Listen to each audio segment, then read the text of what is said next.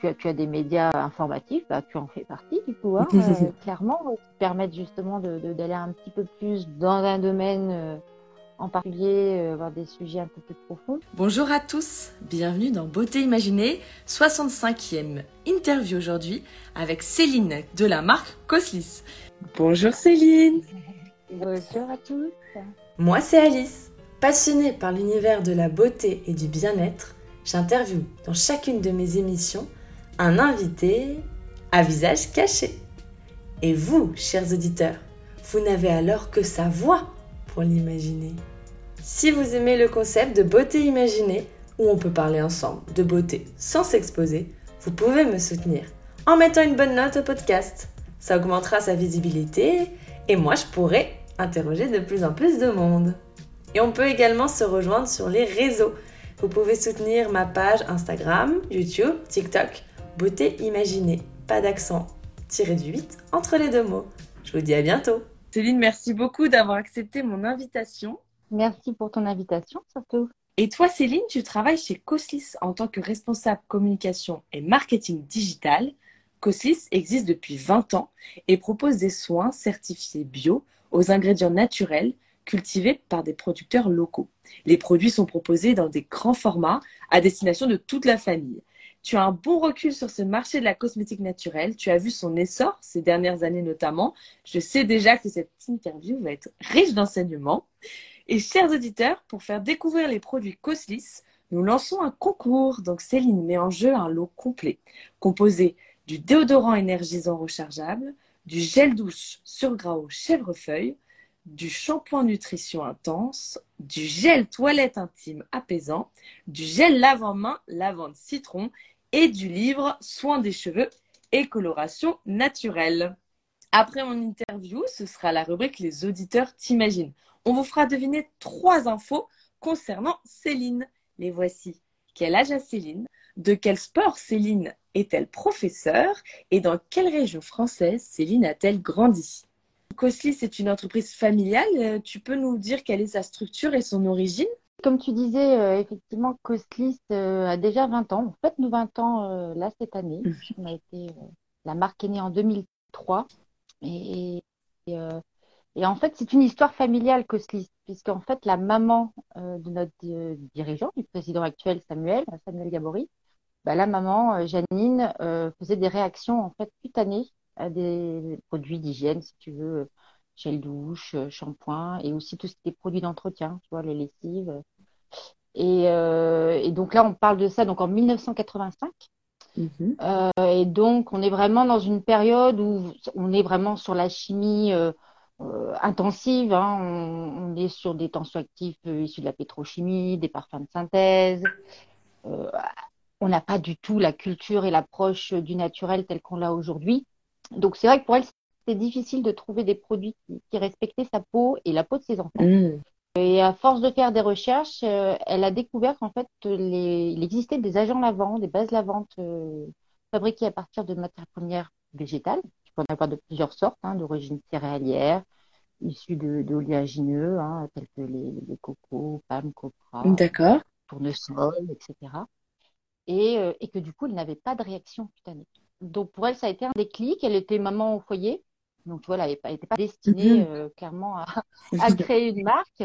Et puis, euh, bah, naturellement, euh, elle en a parlé en fait dans son entourage que vraiment c'était un confort pour elle, qu'elle était plus rassurée parce qu'en fait, elle a aussi vu bah, c'est des matières premières renouvelables. Donc, en termes, en termes d'écologie et même de biodégradabilité, c'était meilleur aussi pour la planète. Il faut savoir que Coslis, l'histoire familiale, là où, là où je te parle d'ailleurs, on est dans le Maine-et-Loire, dans, dans le 47, au sud d'Angers.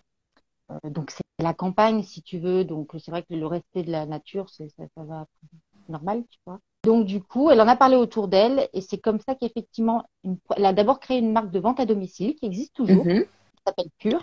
Puis ensuite si tu veux c'est Bénédicte euh, que j'ai rencontré donc sa fille qui euh, a dit mais il faut qu'on puisse élargir ça également dans des points de vente donc en 2003, Coslis est né et vendu uniquement en magasin bio, ce qui est toujours le cas aujourd'hui. Cohérent, si tu veux, avec notre démarche globale euh, de respect de, la nature, d'avoir une démarche euh, holistique. Et toi, personnellement, euh, comment tu as croisé le chemin de Coslis effectivement, j'ai donc là je te parlais de Bénédicte, donc une de, un des enfants de, de Janine. Euh, bah, si tu veux, mon premier, euh, moi quand j'ai fait des études de commerce, hein, au départ, euh, pas forcément avec un projet professionnel forcément écrit. Mhm. Et puis mon, pro- mon première, ma première expérience en fait a été d'être animatrice formatrice dans des compléments alimentaires bio. D'accord. euh, en magasin bio. Et, euh, et en fait, un jour, euh, donc moi j'avais euh, comme secteur d'activité, enfin géographique, pardon, euh, la région parisienne et le nord de la France. Et j'ai une de mes collègues qui, elle, a le même job, mais sur l'ouest, qui était, euh, pouvait pas être disponible pour une animation. En général, c'était ça. Hein. On, donc, on animait euh, sur les points de vente et on mettait en avant les, les bénéfices des compléments alimentaires elle pouvait pas être là et il fallait absolument que moi, euh, voilà, ma direction m'a dit non, non, il faut qu'on y aille. C'est un, un- une biocop avec qui on collabore depuis très longtemps. Il faut que tu y ailles. Et donc j'y suis allée. Donc je me suis retrouvée à Cholet, coin que je ne connaissais absolument pas euh, au départ. Et, euh, et si tu veux, en fait, ce qui se passe souvent en magasin bio, c'est que voilà, il y a des journées comme ça un peu anniversaire, anniversaire, événements Ouais. où euh, tu as plusieurs producteurs. Donc moi, je venais avec euh, mes marques de compléments alimentaires, je présentais ça aux, aux, aux clients du magasin. Mhm. Et puis, euh, il y avait une autre marque qui était là, Coslis, sur une table, euh, présentée par euh, Bénédicte. Et là, ça a été euh, un petit coup de foudre parce que si tu veux, donc là, on est en 2003, en magasin bio. On parle plutôt d'ailleurs de magasin diététique. On est plutôt axé sur l'alimentaire exclusivement. Et euh, surtout en cosmétique bio, ce sont essentiellement des marques allemandes. Ah oui. Quand je vois Coslis, donc elle m'explique la genèse, marque française, donc ce que, ce que je viens de vous partager sur l'histoire de, de la famille. Mais je dis bravo, quoi, génial, euh, c'est Mm. super, une marque française, euh, petite structure qui a le souci de la biodiversité, des, des, des- des actifs, parce qu'il y avait déjà euh, l'eau florale de Reine des Prés dans, et ce qui est toujours le cas aussi dans les produits Coslis. Donc, euh, génial, euh, et on en reste là. Mhm. Et, et puis effectivement, bah, en fin d'année 2023, 2003, pardon, elle m'appelle, elle me dit, bah, écoute Céline, j'ai besoin de renforcer l'équipe Coslis, parce qu'en fait Coslis c'est une de nos marques. Hein. Il faut savoir que nous on est fabricants, Oui. tous nos produits euh, dans notre laboratoire. Mm. Il y a un service recherche et développement. Et, euh, et elle me dit, bah, écoute, voilà, j'ai besoin de développer Costis, mais on a aussi notamment justement une marque de produits d'entretien, Étamine du Lys. Donc, j'ai besoin de quelqu'un, voilà, pour m'accompagner. Et c'est comme ça que je suis arrivée, donc, euh, dans la région de Choltaise, euh, pour, pour bah, lancer Costis. Oui. À ses débuts, en fait. Voilà. Et c'est c'est super rigolo, cette coïncidence. Enfin, c'est l'absence d'une collègue qui fait que tu croises le chemin.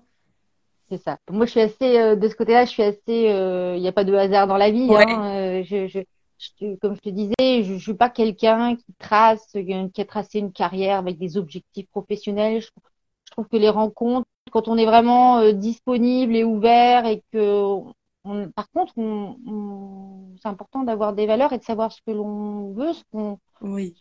attend de la vie de manière générale, si tu veux. Mm. Et c'est vrai que j'ai toujours fonctionné comme ça. Et tu vois, voilà, une rencontre. euh, et, et la preuve, hein, tu vois, en, en 20 ans, euh, moi je suis arrivée, on était euh, une vingtaine du coup de personnes. euh, et, puis bah, maintenant, c'est une belle, belle entreprise de, de presque 200 Ah salariés, oui. hein, 190 salariés. Ouais. Ouais, sacré, sacré parcours. Et donc, tu as, vraiment participé à faire grandir la marque euh, toutes ces années. Toi, maintenant, quel est ton poste? Quelles sont tes missions alors? Alors oui, donc effectivement, je suis arrivée en responsable développement, tu vois, petite structure. Je faisais autant du commerce que du marketing, que, que des achats de, ma, de packaging, euh, de l'animation, encore, hein, bien sûr, de points de vente. Et puis au fur et à mesure, effectivement, je suis partie davantage dans, dans l'univers du marketing, donc plutôt en tant que chef produit. En 2016, euh, bah, comme on a beaucoup de marques, donc euh, on a beaucoup de sites internet, Ah oui. donc nos marques ou nos sociétés, notre activité de fabricant euh, de produits, etc. Donc beaucoup de sites internet, beaucoup de réseaux sociaux, et il n'y avait pas franchement de stratégie en place. Donc donc c'est là qu'effectivement bah, je suis arrivée au poste donc, de responsable marketing digital. On a créé ce, ce service digital hein, et ce poste pour justement centraliser l'ensemble des établir voilà une stratégie, en tout cas une, une organisation autour de la visibilité de de nos marques et nos sociétés via le canal du web. Hmm. Et donc là, donc là, ça c'est la partie marketing digital et effectivement toute la partie également communication, hein, qui, qui, ont, vraiment un, lien des interactions. Oui. donc toute la partie communication, effectivement là aussi bien la dimension relation presse, relation avec ceux qui vont parler de nous, hein, euh, l'influence, mhm. Et puis aussi bah, tout ce qui est achat d'espace euh, médias. Donc là, une approche ah, oui. publicitaire euh, qu'on peut avoir aussi bien dans, dans, le print, comme on dit, dans la presse, ou, dans des supports digitaux, télé, radio, télé, ou web. Oui, c'est très large, d'accord. C'est sur tous ces, tous ces canaux que qu'on peut entendre parler de COSIS. Voilà, alors après, on reste une PME, un, groupe, pour donner une idée hein, sur l'ensemble de nos activités, hein, donc c'est pas que Costé, mhm. on, est, euh, on, fait à peu près 40 euh, millions de chiffres d'affaires. Euh, on reste une PME, si tu veux, alors c'est un, beau, un très beau chiffre, hein, oui. depuis 1985, mais c'est vrai qu'on reste une petite structure et on ne peut pas non plus aller sur tous les canaux pour toutes nos marques. Mhm avec la même intensité. Donc il y a effectivement un vrai choix et effectivement une, euh, des choix à faire euh, annuellement sur qui on, quelle marque on va mettre en lumière, quelles sont les nouveautés ou, ou les gammes de produits qu'on veut, qu'on veut davantage euh, mettre en avant. Oui. Donc, euh, mais effectivement, tu peux nous trouver un petit peu sur tout canot. Et on a fait d'ailleurs, pour la petite histoire, on a fait notre première télé, premier sponsoring d'émission. Oui. Euh, bah là, là, tout début mars, c'est une opportunité là que, que j'ai essayé. Ah. En plus, encore une fois, tu vois, il y avait, je trouvais que ça, ça matchait. Euh, c'est pas des propositions comme ça, j'en ai pas clairement souvent. C'était sur euh, France 2. Euh, N'oubliez pas les paroles avec ah. Nagui. Donc, oui, d'accord. Un format qui, qui, colle bien justement à, à ce qu'est Coslis. Hein. Coslis, si tu veux, c'est une gamme donc de d'hygiène pour toute la famille. C'est comme ça qu'on se définit. Mm-hmm. Même si on a des produits de soins, par exemple visage, on est quand même davantage présent, ou en tout cas notre, notre clientèle et nos fidèles clientes sont euh, bah, fans de nos produits d'hygiène pour le corps, douche, shampoing, euh, dentifrice, un peu ce que tu as montré d'ailleurs hein, dans, dans, le lot que je propose là en oui. cours. Euh, voilà, tu vois, ça représente bien en fait la diversité des produits d'hygiène dont on a besoin en fait tous les jours euh, oui. pour toute la famille. Offre complète. Donc tu vois, Nagui, bah voilà, c'est un programme fin de journée, euh, c'est de la positivité, on chante. Oui ça correspondait bien à, à ce qu'est Coslis, en tout cas euh, ce qu'on défend, de, voilà, de la positivité. Quoi. Et, puis le côté accessible, voilà, que tout le monde puisse passer euh, aux cosmétiques bio, à l'hygiène comme ça. En parlant de bio, euh, Coslis a participé en 2002 à l'établissement du label Cosmé Bio. Euh, vous êtes l'un des membres fondateurs. Euh, en quoi les labels sont-ils des garde-fous? Effectivement, comme tu dis, c'est Cosmebio, c'est 2002. Donc, tu vois la suite logique. Donc, euh, Samuel, en fait, euh, était soucieux, si tu veux, voilà, de.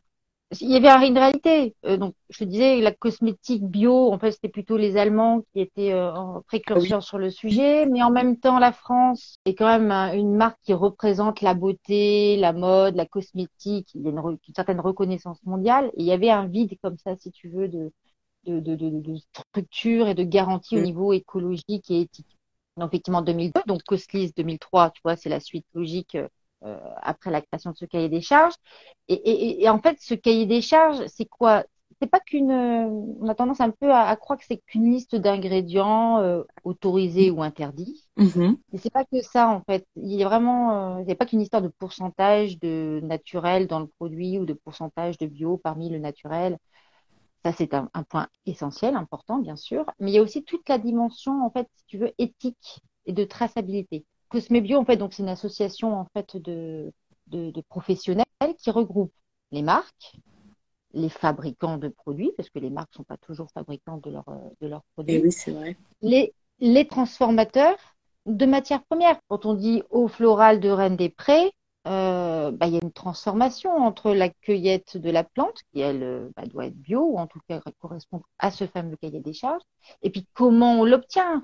Souvent, dans les transformations de matières premières, euh, on peut avoir des process très polluants pour l'environnement, mais mhm. aussi pas forcément sains pour, pour ceux qui vont faire ces process de transformation. Donc, Cosme Bio, les labels bio de manière générale, sont des garants d'un ensemble de, de, de, de, process, aussi bien du produit fini que d'éthique, euh, éthique également par rapport. Euh, alors, en cosmétique, ça a évolué euh, ces dernières années, mais c'est interdit au niveau européen. Mais par exemple, les tests sur animaux, quand je te parle de ah, 2003, c'est encore autorisé. Et le cahier des charges permettait déjà de verrouiller, si tu veux ça, non, pas de tests sur animaux sur le produit fini.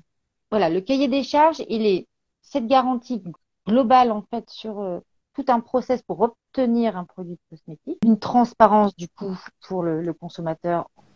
Parce que maintenant, c'est courant de voir les pourcentages de produits naturels, même pour des produits pas certifiés.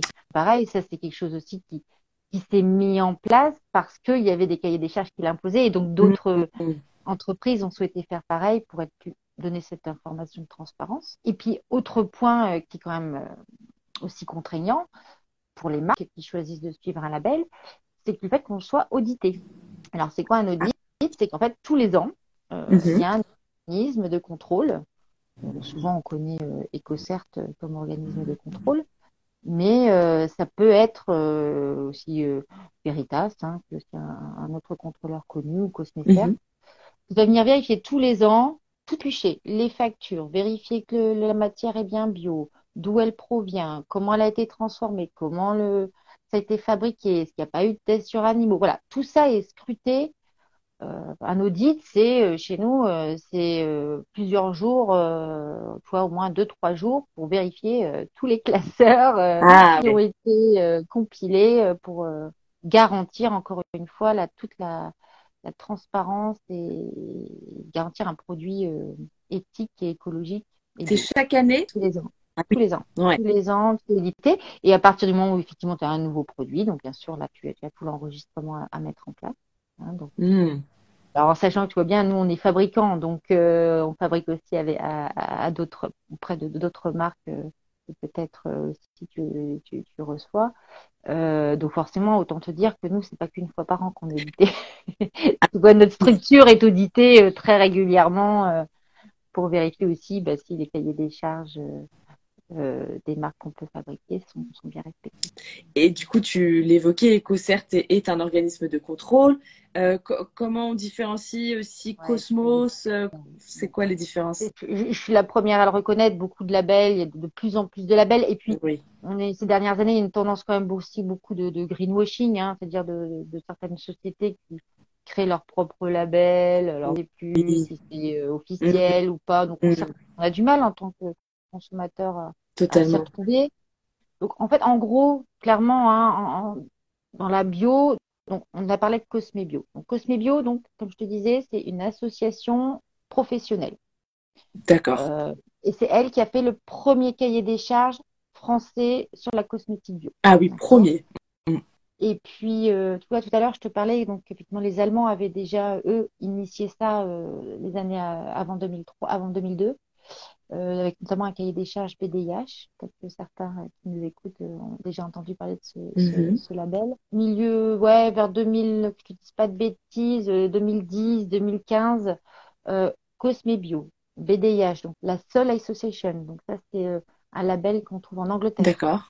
Euh, ICEA, donc ICEA, ça c'est un label qu'on trouve en Italie. On s'est tous mis autour de la table, euh, ça a ah. quelques années. Hein. Voilà, tous ensemble, pour dire bon, arrêtons de faire nos petits trucs à droite à gauche euh, dans chaque pays, rendons la chose justement plus simple pour le consommateur et mhm. créons un seul cahier des charges qui uniformise tout le monde. Ça, a mis du temps parce que forcément chacun défend son petit, euh, son petit, euh, ses, valeurs, même s'il y a eu quand même, bon, faut dire 80% qui étaient communs quand même. Et donc c'est là qu'est né Cosmos. graphiquement, c'est la même chose. Hein. C'est écrit Cosmos organique. Ah donc en fait, on a toujours ce logo Cosme Bio en fait qui est le même euh, que le logo de l'association dont, je parlais tout à l'heure, mhm. hein, euh, mais avec ce point Cosmos organique qui veut dire voilà, regardez, celui-là, ce cahier des charges, il est commun. Et on retrouve la même chose chez BDIH, on retrouve même chose chez ICEA, mhm. qui, appuie sur le Cosmos. Donc, Cosme Bio Asso, Cosmos, ça c'est le cahier des charges maintenant on va dire international. Hein. Maintenant, il y a mhm. plus de 50 000 produits qui sont. 50 000. Ouais, ouais. Donc, euh, c'est à travers le, monde maintenant. Hein. C'est un label qui est reconnu à l'international aussi. Oui. dans le milieu de la cosmétique. Euh. Puis, effectivement, tu as des organismes certificateurs qui viennent vérifier effectivement qu'on est bien adhérent Cosmebio, qu'on a bien un cahier des charges conforme à la fabrication du produit. Et là, on, effectivement, on retrouve EcoCert, euh, dont on parlait tout à l'heure, ou voilà, c'est souvent EcoCert hein, qu'on connaît en, en cosmétique. Est-ce que ça veut dire qu'un produit labellisé euh, Cosmebio est forcément labellisé Cosmos Organique ou non, il y a quand même des petites différences de critères? Euh, alors, euh, si tu veux, déjà, il faut savoir que les cahiers des charges évoluent euh, bah, tout le oui. Pourquoi? Parce que les matières évoluent, parce que, bah oui, parce qu'effectivement, il y a, y, a, y a, aussi des, des, exigences ou des, des, des matières euh, qu'on qu découvre pas toujours très, très saines pour la santé ou pour l'environnement. Mmh. Donc, les cahiers des charges évoluent régulièrement. Euh, si je te dis pas de bêtises, normalement, les... tu peux avoir encore des produits qui sont que Cosme Bio. Mais normalement, il y a une, une, mise en conformité qui doit se faire là justement euh, sur, euh, sur les mois à venir pour que maintenant tout produit, de toute façon tout produit qui sort maintenant doit être Cosmo. C'est lui maintenant qui prime. Ah, D'accord. Hein, mais tu peux pour avoir, tu vois, des anciennes formules ou de, de certaines marques qui peuvent être que Cosmé, euh, Cosmé Bio et pas encore basculer Cosmo. Mais euh, il y a une uniformité là qui, qui se fait euh, sur, le, sur les mois à venir que ça peut changer, euh, tu vois, c'est peut-être notamment la part de bio euh, qui devient plus importante? Hein. Euh, Cosmos a une part de, de, de minimum de bio euh, qui est plus importante. Tu peux avoir aussi des choses par rapport au, aux bases de la vente, par rapport à la dimension aussi de, d'éthique, hein, par rapport à, à lorsqu'on utilise euh, des huiles de palme ah, ou, oui. ou palmiste, tu vois, sur la, la, façon dont c'est produit. Mmh. Donc, effectivement, une dimension aussi, euh, de, il faut que maintenant, euh, dans les cahiers des charges Cosmos, ça soit euh, certifié euh, euh, comme étant responsable, mmh. hein, tu vois, durable, durable. Donc voilà, il y a des, des, petites choses en fait bien affinées. En fait, c'est vrai que les, les, cahiers des charges deviennent maintenant de plus en plus rigoureux. Voilà, tu vois, plus le temps passe, effectivement, et plus c'est exigeant. Mmh. C'est aussi grâce à la prise de conscience des consommateurs? Oui, effectivement, tu as raison. Euh, tu sais, l'effet euh, indirectement de l'effet Yuka, même si bon, il euh, y, a, y, a, y, a, des sujets de conversation sur le sujet Yuka, mais au moins Yuka a eu le mérite, ou en tout cas les applications euh, qui, qui, viennent pointer du doigt un petit peu les, les compositions, bah, eu le mérite justement de, de, de, mettre un peu en lumière justement ces fameuses listing qui ont toujours été là sur les packaging oui. en soi. -hmm. Donc, effectivement, une curiosité qui s'est mise en place et qui a euh, obligé effectivement. Alors, et puis aussi les cahiers des charges de se différencier, comme je disais tout à l'heure, par rapport aux marques qui elles maintenant disent bah, 98% naturel, ok, mais elles n'ont pas de label. Alors, pourquoi oui. un produit Coslis qui serait à 98% d'origine naturelle serait mieux qu'un autre qui n'est pas labellisé? Donc, il faut aussi maintenant apporter des choses euh, plus poussées, toujours plus poussées pour euh, bah déjà pour euh, principe éthique, déjà de une, et puis euh, aussi pour effectivement, comme tu dis, euh, répondre à cette attente de transparence, d'exigence ouais. du fait de la connaissance des, des, utilisateurs. Ça fait combien d'années en fait que, que le marché va dans ce sens, enfin, que disons que les consommateurs sont plus alertes sur les compositions? Nous, comme on est vendu en magasin bio, par principe, ça a toujours été des utilisateurs posent beaucoup de questions. D'accord. Donc de toute façon, nous dès le départ, on a toujours eu un peu ce challenge, tu vois, de, de devoir répondre à des interrogations, à des exigences, etc. Ça c'est propre à notre circuit. Plus globalement, moi je pense vraiment que les réseaux sociaux, le, on parlait justement donc des applications, euh, des associations de consommateurs. En France, nous c'est euh, l'UFCQ choisit 60 millions de consommateurs qui font quand même clairement un travail euh, intéressant euh, sur le, le, le ce qu'on peut retrouver dans, dans, les produits. Donc, euh, il y a, on va dire, une, un écosystème qui s'est mis en place de, de, de, de transparence depuis, euh, moi, je dirais, de 2007, 8, 10, là, tu vois, un petit peu, un peu avant 2010, là où vraiment ça a commencé un peu à, à, à être un petit peu plus euh, mise en lumière. Et pourquoi aujourd'hui euh, tous les grands groupes ne passent pas euh, au label bio? Quelles sont les difficultés pour eux finalement? Déjà dans, dans, ce que tu dis, hein, déjà grand, donc euh, c'est vrai que déjà par rapport à des modèles économiques, c'est quand même une réalité qui est le coût des matières premières, coût et la disponibilité des matières premières. forcément, quand on a besoin d'une certaine quantité de fleurs et encore plus dans un contexte de, de, de, changement climatique, hein, qu'on le veuille ou non, c'est quand même une réalité. Les sécheresses, les sécheresses ont un vrai impact sur la disponibilité de certaines matières premières, fleurs notamment, mhm. ou, même fruits. Donc c'est vrai que ça c'est ça joue donc sur le, modèle économique et donc le prix de revient qui en général dans des circuits euh, alors mass market euh, peuvent effectivement euh, enfin, ont besoin d'être très très bas pour pouvoir être challengés euh, mais à coup de mécanique de promo. Mm. Et puis après ben, il y a aussi tout simplement une, notion d'expertise oui. C'est une approche vraiment. Euh, nous, euh, très longtemps, euh, on a été parmi les, seuls laboratoires, une dizaine de laboratoires français qui, fabriquaient des cosmétiques bio. Ça bouge, effectivement, tout ça se démocratise. Hein, c'est ce qu'on disait depuis tout à l'heure. ça se démocratise de plus en plus et, tant mieux pour notre santé et la planète. Mais la on ne travaille pas les bases végétales, les parfums 100% naturels, donc qui n'ont pas forcément une même tenue dans le temps, parce qu'il n'y a pas de fixateur euh, de parfum euh, dans les compositions. Mm-hmm. Euh, tout ça a une influence aussi sur la, qualité du produit, l'expérience olfactive, en termes de texture, etc.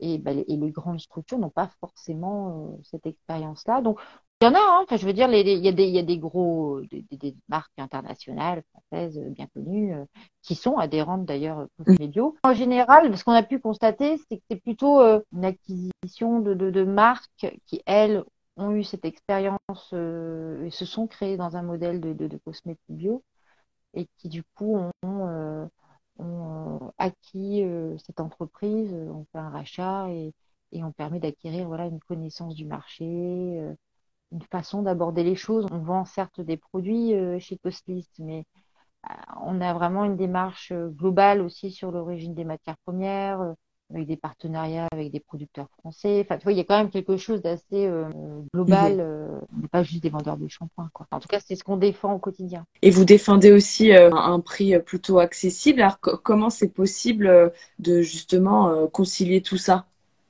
Qualité et... En fait, bah, c'est du, départ si tu veux, on est parti d'un constat simple avec Coslis, c'est que, euh, donc pareil, hein, début 2000, ce qu'on trouve en, en, termes de produits douche, notamment, c'est des flacons de gel douche 250 euh, millilitres.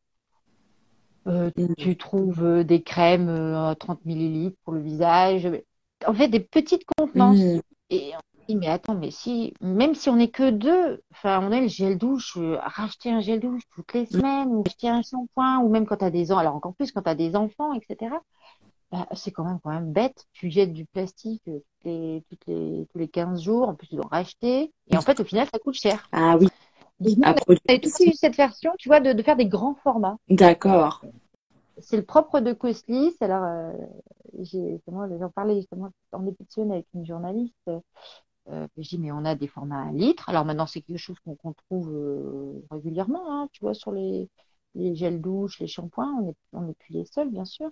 Mais je dis, on a aussi du 5 litres. Ah, ouais. et on en vend. Si tu veux, les, on en vend des, des, crèmes lavantes pour les mains. Typiquement, en Covid, euh, avoir un bidon de 5 litres pour laver les mains, c'était pas du tout ridicule, quoi. On, on, était très sensibilisés sur le lavage des mains à ce moment-là. Donc, euh, et puis, aussi, euh, et ça, on a été précurseur justement en magasin bio. Depuis 2013, on propose du vrac. Donc, tu as ton flacon qui est vide, mm-hmm. tu dois recharger un vrac. Donc, tout ça fait que du coup, tu, tu as un rapport justement prix au litre qui, qui, qui, qui est diminué. Et donc, ça rend effectivement euh, nos produits tout à fait accessibles dans une approche de budget famille. Euh, et tout en étant plaisir, tu vois. Il faut aussi que ça soit des produits euh, qualité plaisir et un rapport qualité-prix honnête. Puis c'est aussi les, les, formes, justement, les choix de packaging. Ben, si tu, tu, tu standardises un peu nos dentifrices, tu vois, nos, nos, nos tubes, c'est les mêmes. Donc, euh, on a aussi des volumes maintenant qui nous permettent aussi de d'avoir des, des coûts de fabrication euh, plus justes. C'est vraiment euh, une approche d'éco-conception en fait, c'est là qu'on voit aussi que l'éco-conception peut avoir aussi des, euh, des, avantages économiques. C'est pas toujours cher. Tu vois, je parle, tout à l'heure, je disais aussi les partenariats avec des, producteurs euh, de, matières premières euh, et depuis des années. Donc, tu vois, on peut, c'est aussi un gagnant-gagnant. Eux, ils savent que voilà, on s'engage à acheter euh, X quantité de, plantes. bah, du coup, en contrepartie, on a un prix aussi qui ils peuvent se permettre d'avoir un, prix disputé. Mmh. d'avoir une approche, voilà, de partenariat euh, construit main dans la main et durable euh, fait que forcément, euh, en tout cas, nous, on a, on a suivi ce chemin-là. Oui. Et on a une question justement, Steven. Bonjour Steven, qui nous demande est-ce que les dernières avancées en termes de composition de packaging pourraient avoir un impact positif sur les prix? Il pense notamment à tout ce qui est packaging à base d'algues. C'est toujours quand on est dans la nouveauté. Oui.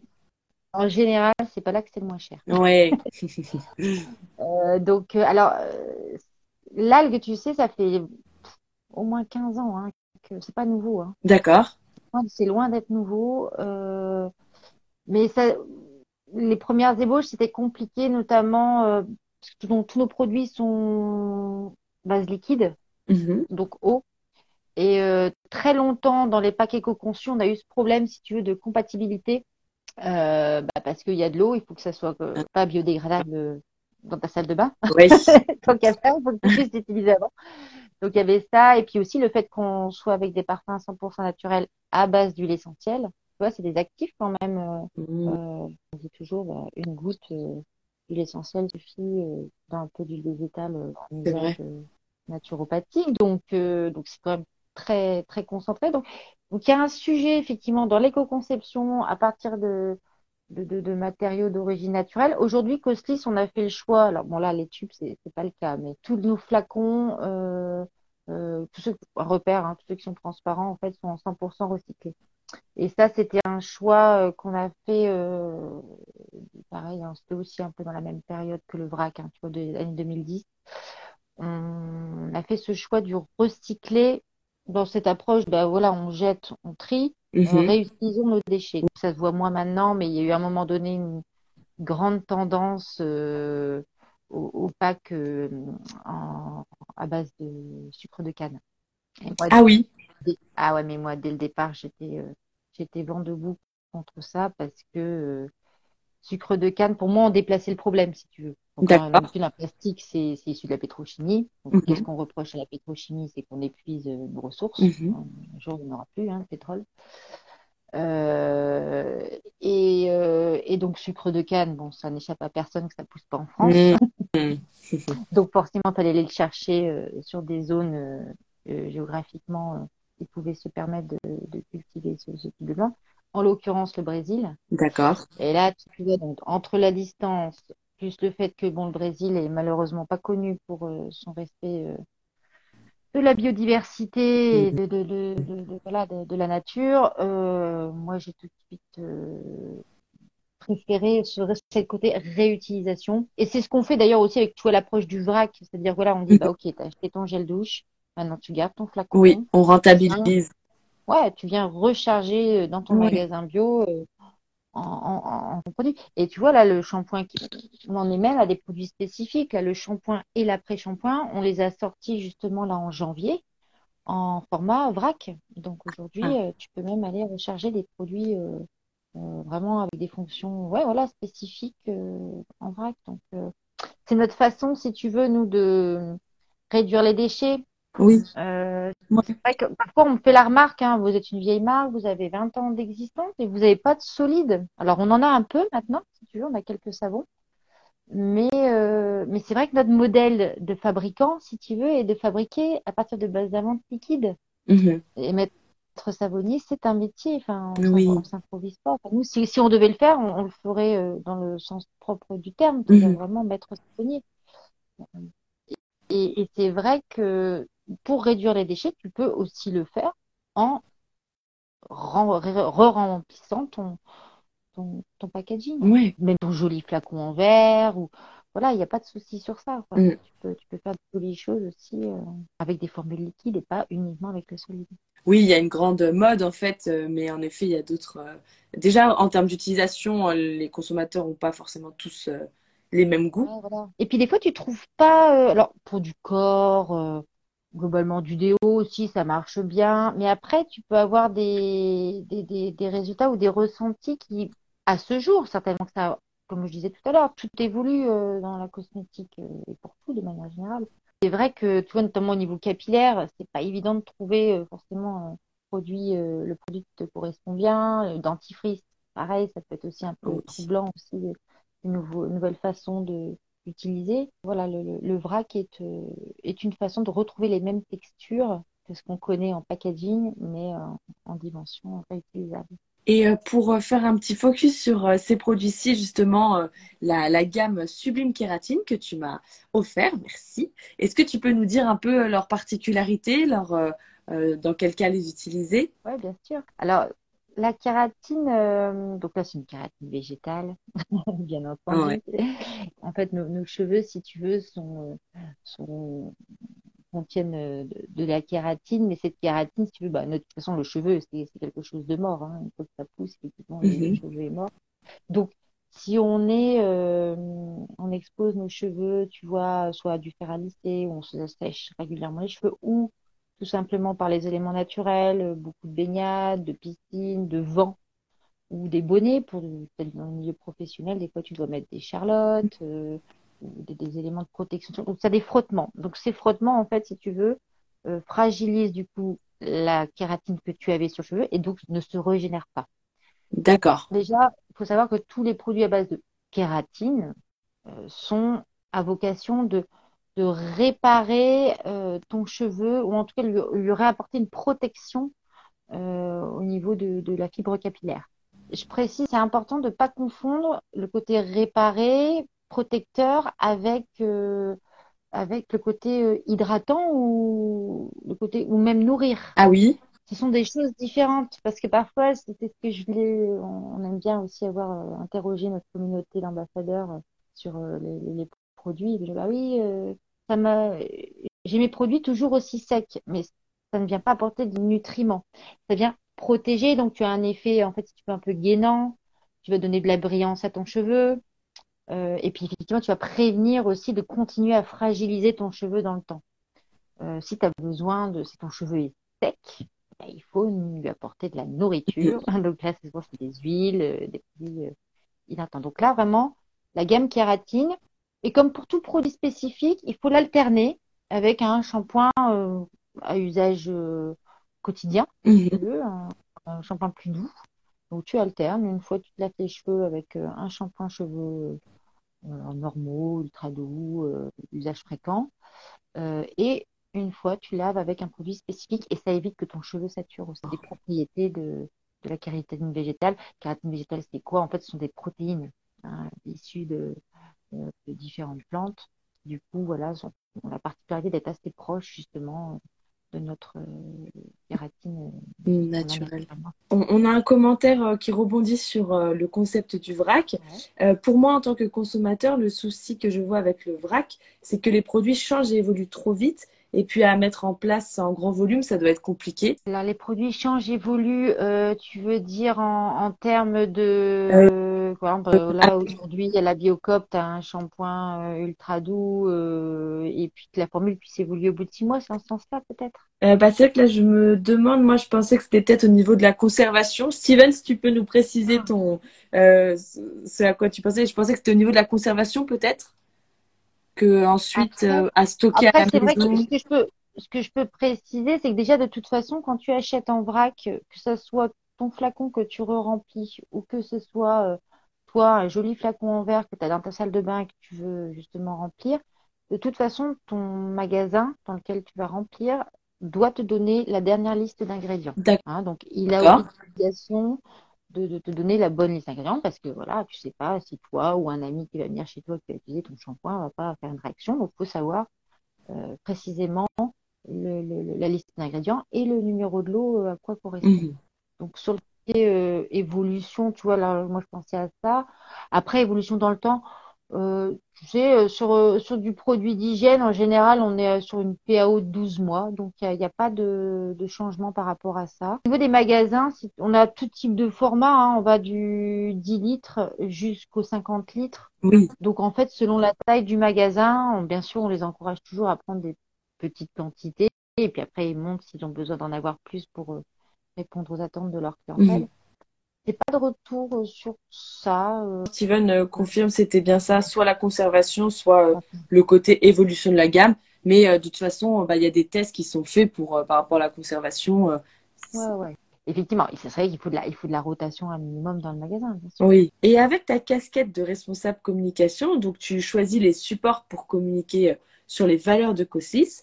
Et aujourd'hui, tu évoquais déjà un peu les canaux, mais vous utilisez à la fois des relations presse et à la fois les réseaux sociaux Les deux sont euh, encore euh, incontournables? Bah, Pour moi, c'est euh, assez complémentaire. Alors déjà, je raccroche toujours hein, avec mon réseau de la bio. Le réseau de la bio a toujours eu la particularité d'être avec des magazines gratuits. Alors, le marché économique actuellement est compliqué pour beaucoup de monde et notamment dans la presse. Donc, ça a tendance à un peu évoluer ces, derniers mois euh, dans la bio. Mais euh, donc, si tu veux, euh, donc c'est des journalistes, tu vois, dans la presse papier. Donc, bah, il faut bien leur transmettre des informations, les relations presse avec les RP, hein, comme on dit dans le jargon. c'est, on se destine aux professionnels, hein, donc des journalistes, des pigistes, qui vont sur un sujet donné, euh, qui ont envie de faire un papier sur euh, bah, l'upcycling euh, de plantes, sur l'éco-conception, qui viennent chercher en fait du contenu pour avoir une vision un peu plus profonde du, de, certains sujets qu'ils souhaitent aborder. Et, et, puis mettre en lumière effectivement des nouveautés qu'il peut y avoir avec des nouveaux actifs, des nouveaux formats. Donc ça, moi je trouve que les RP elles sont importantes pour la relation en fait aux professionnels qui eux vont diffuser aussi bien dans des médias euh, au, grand, au grand public que dans les médias euh, euh pro, hein, parce qu'il y a aussi beaucoup de, de, de médias euh, qui sont tournés, par exemple, pour les magasins spécifiquement. et puis les réseaux sociaux, bah, pour moi, c'est plus challengeant sur le côté direct, échange direct avec la communauté. Euh, donc avec des ambassadeurs, des retours de d'expérience, de, mmh tu viens partager en, continu en fait. Euh, euh, alors ça a des avantages et des inconvénients, hein, mais effectivement il y a une quantité d'informations qu'on peut diffuser beaucoup plus vite euh, sur les réseaux sociaux que sur par le biais des, RP qui justement comme je disais tout à l'heure choisissent leur sujet. Là sur les réseaux sociaux tu viens aussi pousser ce que toi tu, tu as envie de mettre en lumière. Oui, liberté. C'est complémentaire. Tu vois, je trouve que c'est très complémentaire et, et puis, euh, puis voilà, on, a aussi une, clientèle qui, est autant sur les deux canaux, si tu veux. Donc, euh, mhm. Oui, ça, ça a une, un objectif différent, finalement. Voilà, en fonction de, des tranches d'âge euh, ou de ta cible. Quand, quand tu es famille, effectivement, tu, tu, tu, lis, tu vois, je pense aux jeunes mamans, par exemple, ou aux jeunes parents en général. Mhm. Euh, ton premier enfant, euh, bon, avant, que tu, avant que tu commences à être concerné, euh, bon, un bébé, c'est un bébé, ça a l'air d'être simple, biberon, dodo. Finalement, ça n'a pas l'air d'être si simple, va peut-être falloir que je change des choses, mais qu'est-ce que je dois prendre? Donc, donc il y a toute une approche, tu vois, de documentation, alors que les réseaux sociaux apportent, mais des fois, tu as envie d'avoir un peu plus, quoi. Donc, tu as des médias spécifiquement soumis de la, de la famille ou du bébé. Donc, c'est vrai que tu vois, voilà, on a aussi une on peut avoir besoin de communiquer à, notre, à notre clientèle de cette façon. Oui, d'accord, de façon plus approfondie sur un sujet. C'est vrai que sur les réseaux sociaux, on sait que le, temps accordé, euh, le temps d'attention accordé à une publication est très court. Tu as, tu as des médias informatifs, bah, tu en fais partie du coup, hein, euh, clairement, qui permettent justement d'aller de, un petit peu plus dans un domaine euh, en particulier, avoir des sujets un peu plus profonds. Moi, je reste convaincue que il y a les deux, les deux peuvent cohabiter ensemble. Je pense que tu as des sujets de fond. C'est comme lire un livre ou, euh, ou lire euh, juste le résumé euh, par mail de l'actu du.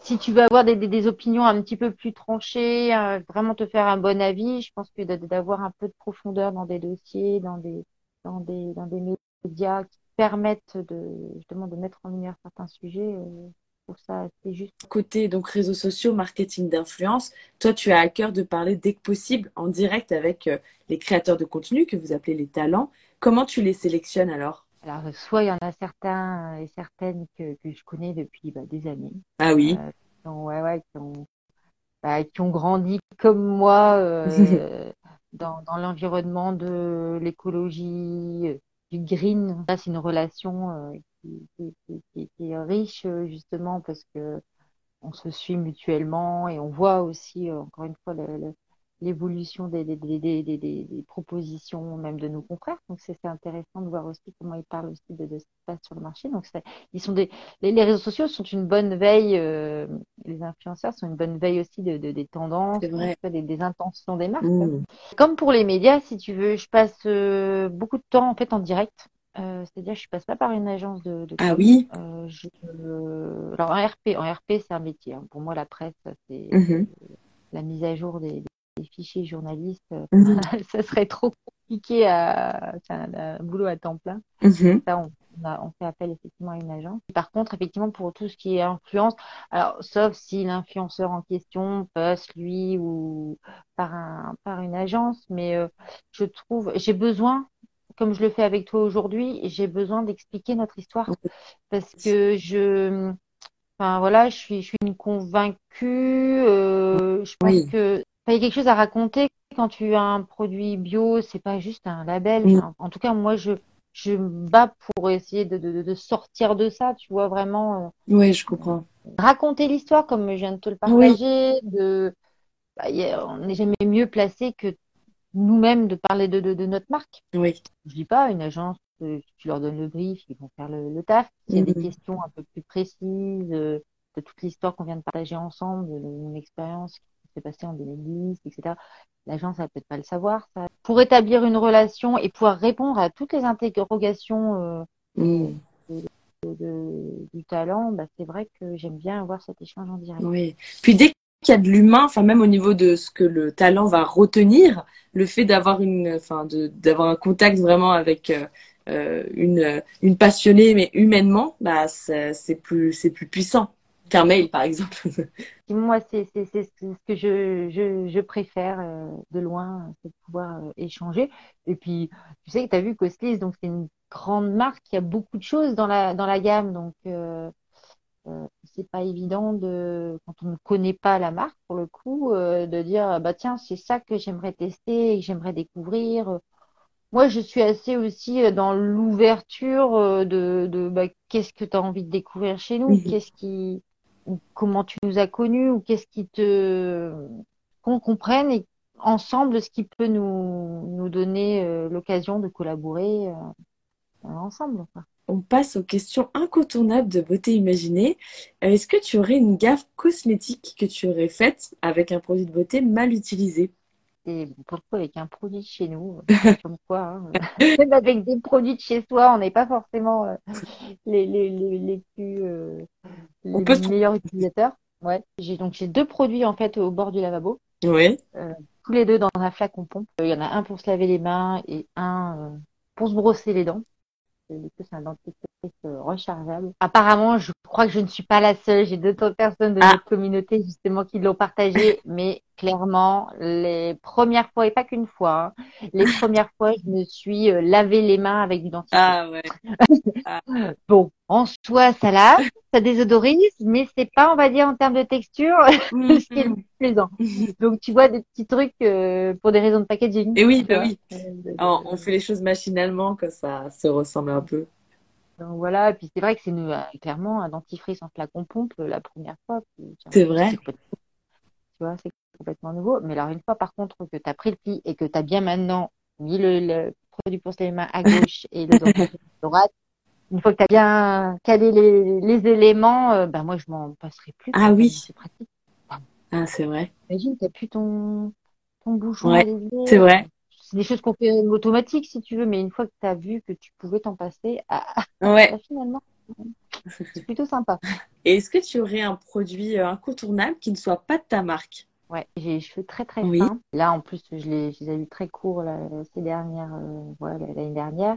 Donc là, ils sont en train de repousser. Donc j'ai des longues mèches euh, qui ont du mal à tenir debout. Euh, enfin, euh, je manque de texture. Mes cheveux, ils sont voilà vite plats. D'accord.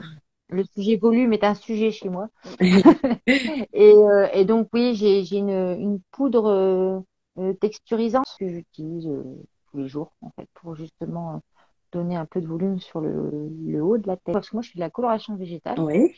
Et, euh, et c'est une marque qui a des salons de coiffure qui s'appelle Les Couleurs de Gaïa. Puis c'est super économique, tu vois. Si tu veux, j'ai vraiment un effet un peu de. C'est pas aussi dur qu'une cire coiffante ou un gel, etc. Euh, mais ça donne quand même de la tenue. Mmh.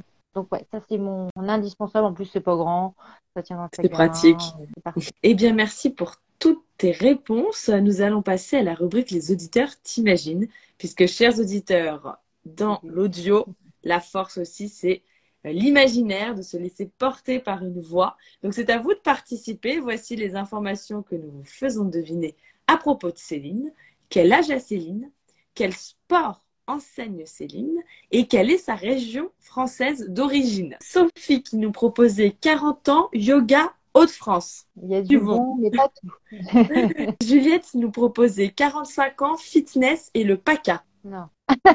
Rien du tout. Désolée Juliette. On a également 37 euh, ans, natation, Pays de la Loire. Non, non plus là. là, il n'y a rien du tout. Révélation du coup. Euh, quel âge as-tu Céline? A 44 ans.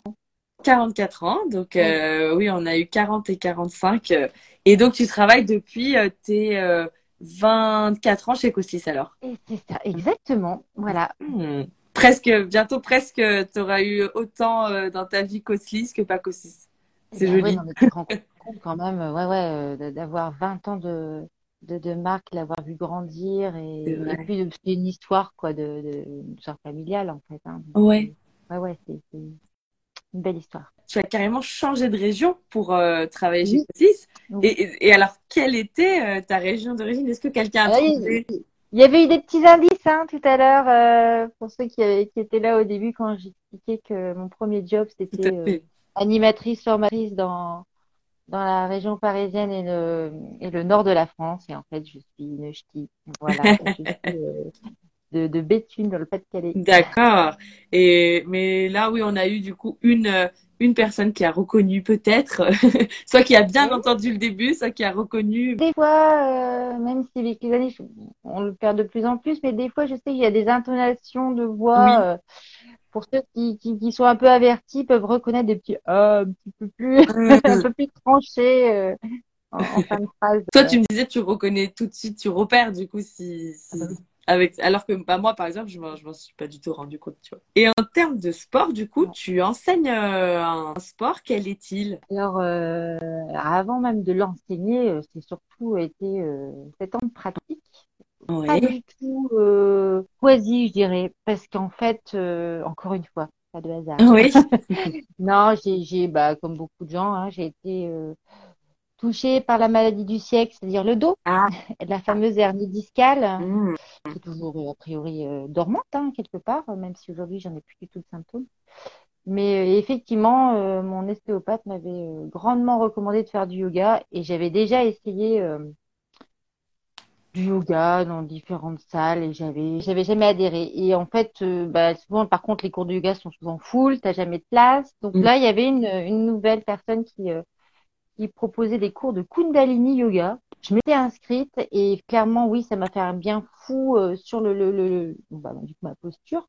Et surtout, ce que j'ai aimé du Kundalini, c'est cette dimension, on revient un peu à ce côté holistique et global. C'est ah. un yoga très euh, aussi sur le spirituel, hein, une approche, euh, bah, comme pour tout le yoga, si tu veux, l'Ayurveda, il y a le corps, l'esprit, euh, mm -hmm. il y a un ensemble, mais euh, voilà, en tout cas, je me suis reconnue dans, cette pratique, euh, d'abord hebdomadaire, puis euh, je faisais des stages, enfin, des week-ends de, stage. Et effectivement, donc ouais, j'ai passé le diplôme euh, de, de Kundalini niveau 1 euh, donc en 2019-2020. Oui. Je suis professeur de Kundalini Yoga. Mmh. Voilà. Kundalini, c'est l'énergie, euh, ouais. l'énergie qui est à la base euh, en fait de notre premier chakra, si tu veux, et qui du coup vient apporter l'énergie euh, bah, une énergie de vie, si tu veux, Mhm. dont nous avons tous besoin et qui vient aussi nous, nous renforcer quand, quand la Kundalini est, est là, quand on a réussi à la réveiller, si tu veux. Euh, alors, je casse tout de suite les mythes hein, de Kundalini. euh, on part dans des, des, il y a eu un moment, des, des, parfois des, des, gens qui viennent un peu casser un peu ce, ce, ce- tout ce côté beau de la Kundalini, mais c'est vraiment quelque chose d'intérieur, si tu veux. Hein, euh, faut pas s'imaginer un truc où tu pètes un plomb, je ne sais quoi d'autre. Non, c'est quelque chose de très intérieur et quand tu as cette conscience de, de, de, de, de, de se recentrer, de dynamiser cette énergie euh, de la Kundalini, bah, effectivement, ça te permet de revenir aux essentiels pour toi, juste dans ton, dans tes attentes, mais aussi du coup, bah, on en vient aussi au physique, la posture, euh, Mhm. la façon aussi dont tu vas te nourrir, euh, avec l'Ayurveda, tu vas te soigner, tu vas prendre soin de toi, de ton corps. Et moi, toute cette, cette dimension globale, euh, c'est c'est pour moi ça. Combien de temps il faut en général? Moi, tu vois, euh, c'est une erreur, mais c'est humain. Euh, bah, très souvent, on attend d'aller pas bien pour faire, tu vois. Et euh, je vois, par exemple, mon dos, c'était ça. Il a fallu que je me bloque le dos pour que du coup, je prenne du temps pour moi et vrai. bien apprendre à respirer, apprendre à, à bien me tenir. Mais c'est vrai que assez rapide. hein. C'est la Kundal- le Kundalini Yoga, si tu veux, c'est un, un cours d'une heure et demie D'accord. qui se passe euh, vraiment en, en trois, trois grands temps. Donc, tu as toujours un temps d'échauffement. Euh, tu as ce qu'on appelle les kriyas. Donc, c'est-à-dire qu'un cours de Kundalini, tu peux, en tant que professeur, tu peux pas improviser euh, ta séance avec euh, différents exercices. Tu, Mhm. tu as, les kriyas, ce sont des, des, des enchaînements de postures qui ont un objectif. Donc, ça va peut-être être euh, voilà, pour justement assouplir le dos, ça peut être pour euh, améliorer la digestion, etc., etc. Donc, tu as ce, ce, cet, euh, cet enchaînement de posture qu'on appelle les kriyas. Et puis, tu as toute cette part aussi de, de relaxation, méditation aussi, euh, incontournable à la fin. Je pense que, enfin, en tout cas, moi, c'est aussi ça qui m'a plu dans le Kundalini, c'est que le fait que ce soit un peu rythmé, c'est un cours qui est rythmé, tu vois, tu as un temps Ah, d'échauffement d'accord. un peu, un peu gym, on va dire. Tu Oui. bien échauffer les épaules, la tête, les trucs un peu basiques. Après, tu as le côté kriya où là, euh, on aborde euh, oui, une grande importance à la respiration. On va travailler, c'est un yoga dynamique, hein, le Ouais. Où on apporte une énergie. Hein. Oui. Euh, et puis, et puis à la fin, la partie de, de méditation, de mantra avec des chants, euh, ce côté chanté aussi, ça vient ouvrir le cœur et, et je trouve que ça, Extérioriser. oui, c'est ça. Toi, Mhm. tu, pas facile au début, hein. C'est quelqu'un, il y a des gens qui sont pas à l'aise euh, à chanter, même si c'est, euh, c'est aussi quelque chose qui vient, euh, comme tu dis, extérioriser, mais aussi qui vient renforcer ton intérieur, que as confiance en toi. Donc, euh, donc c'est ce côté global, tu vois, d'une séance, d'un cours d'une heure et demie. Au début, c'est bizarre, comme souvent quand on n'a pas de, on n'a pas de, je, je vois bien les premiers cours où en début Ouais. d'année, en Kundalini, les gens rigolent. Ils sont pas, oui, ils une sorte de, pas. tu, tu vois une sorte de, de, de découverte de la chose et tu vois là même déjà maintenant à cette période-ci de l'année, euh, les gens sont rentrés dans une habitude de venir réussir à, à, à se recentrer, à travailler, à travailler le, le mental. euh, comme c'est un yoga dynamique, donc il y a une grosse part, si tu veux, de, de, de challenge à tenir euh, rapidement avec une respiration. Mhm. Mais par contre, faut faut bien se dire que euh, il n'y a pas besoin d'être souple. On- si tu sais pas lever la jambe en l'air, c'est ok. Ah, c'est bon à savoir. Un yoga dynamique, C'est assez rapide. Ouais. Ouais, c'est assez rapide. Franchement, le Kundalini, euh, il faut, te faut pas une année complète pour, euh, pour dedans. Je posterai euh, juste après le live ta photo mystère qui est justement euh, pendant une séance de yoga. On a euh, Chichil qui nous dit Je trouve vos produits géniaux. Oh, merci, merci, Chichil. Mais oui, je la reconnais. Je sais qu'elle fait partie de notre communauté. Pour ma part, avec le cancer, c'est vraiment des produits de confiance. Ah oui, c'est important de regarder les compositions. Ouais, ouais, ouais, c'est ça. Et on a les peaux sensibles, même les cheveux aussi, hein, vraiment, qui sont. euh, Mais merci, Chichil, pour euh, Mm. d'être venu nous, nous rejoindre. Ouais, merci. Eh bien, nous arrivons à la fin de euh, cette émission sur euh, la marque engagée Coslis, qui fait partie des pionniers du Cosme Bio. Merci beaucoup, Céline, de nous avoir partagé euh, toute ton expertise de ce marché. On a Merci à toi. Merci, beaucoup. grand merci pour cet échange. J'avais déjà beaucoup beaucoup appris euh, quand on s'était eu au téléphone et à nouveau aujourd'hui. J'espère que vous aussi, chers auditeurs, merci d'avoir imaginé ma belle invitée. Vous pouvez suivre les aventures de Coslis sur le compte Instagram coslis.fr. Pour ma part, vous pouvez vous abonner à mon compte Instagram pour suivre mes prochaines émissions. Et rendez-vous sur mon blog beautéimaginée.com pour plus d'infos beauté. Dernière question, Céline. Pour une prochaine interview de Beauté Imaginée, est-ce que tu penses à quelqu'un que tu aimerais euh, entendre ici? Alors, je ne sais pas si elle répondra positivement. Quelqu'un qui est plutôt discrète. Euh, je la connais pas euh, personnellement, on va dire, plutôt dans le cadre de rencontres, tu vois, sur des salons, des événements communs. C'est Michel Cros. C'est la fondatrice d'une marque qui s'appelle les Douces Angevines. D'accord. C'est allez voir, c'est juste un bonheur. Alors elle, elle a cette approche en fait. Donc ce sont que des produits sur base huileuse. D'accord. On n'est pas sur de la crème, etc. Donc une approche d'huile. Et puis elle est dans la cueillette de plantes à la main. On est vraiment sur de la cosmétique vivante. Donc de très beaux produits, une très belle marque, inspirante. Enfin voilà, moi je Douce Angevine bah, fait partie des, des, des, marques anciennes, hein, le Costis, Douce Angevine, je pense qu'on doit avoir à peu près, euh, avoir 20 ans aussi, je pense. Et je serais ravie euh, si, si, elle pouvait répondre euh, à cette invitation. Je pense que c'est une belle, euh, une belle partie. Ah bah, très bonne idée. Je vais aller regarder tout ça. Euh, merci pour tout, Céline. Merci aussi pour le concours. Chers auditeurs, n'oubliez pas, le concours est en ligne pour découvrir plusieurs produits Coslis. Et tu proposes aussi euh, de euh, faire un code promo euh, dans la journée Oui, un code promo voilà, qui permettra de bénéficier de 20% sur le site coslis.fr. Génial. Là, sur les, les, trois prochains mois. Quoi. Merci beaucoup. Eh bien, pour ma part, on se retrouve lundi soir 20h45 pour célébrer non pas les 20 ans, mais pour moi les deux ans du podcast Beauté Imaginée. Donc, je à bientôt pour un prochain épisode de Beauté Imaginée. Au revoir Céline, merci. Au revoir, bonne journée. Vous êtes encore là à la fin de cet épisode? Bah, Ça me fait très plaisir, merci beaucoup. Maintenant, venez me dire ce que vous en avez pensé sur Instagram. C'est comme ça que je saurai ce qui vous plaît.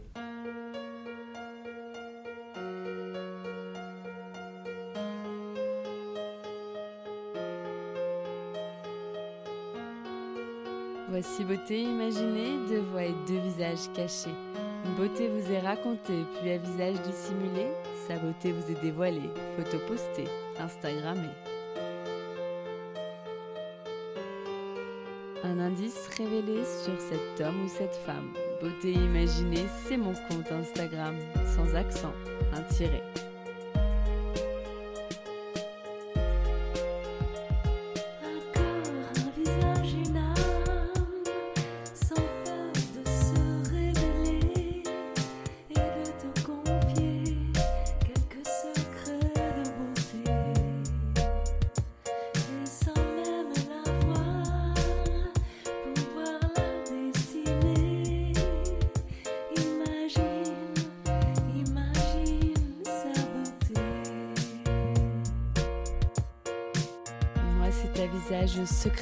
Je me plais à questionner lors de mes lives en invité. Et j'espère moi vous inspirer et j'aspire à vous transporter. Autour d'un thème, vous présenter comment l'invité parle beauté. Ses habitudes même banales, j'attends pas du phénoménal. Je qu'on découvre son idéal de beauté, sa routine normale. Mes chers auditeurs, bienvenue sur Beauté Imaginée. J'espère vous avoir convaincu que j'aime quand vous participez. Allez cliquer pour commenter quand j'interviewe mon invité sur son approche de la beauté.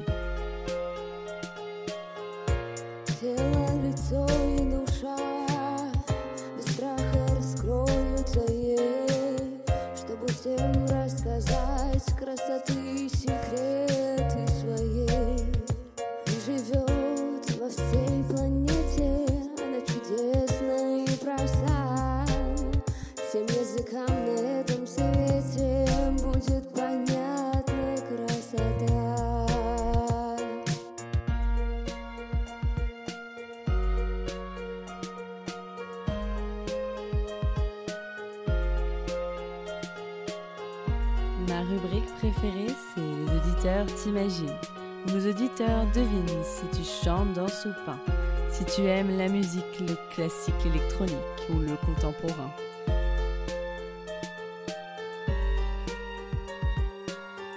Mes auditeurs estiment si tu fais plus ou moins, que ton âge à ta voix et à ton expérience, à tes produits, tes choix, tes avis, tes exigences, partagés en transparence.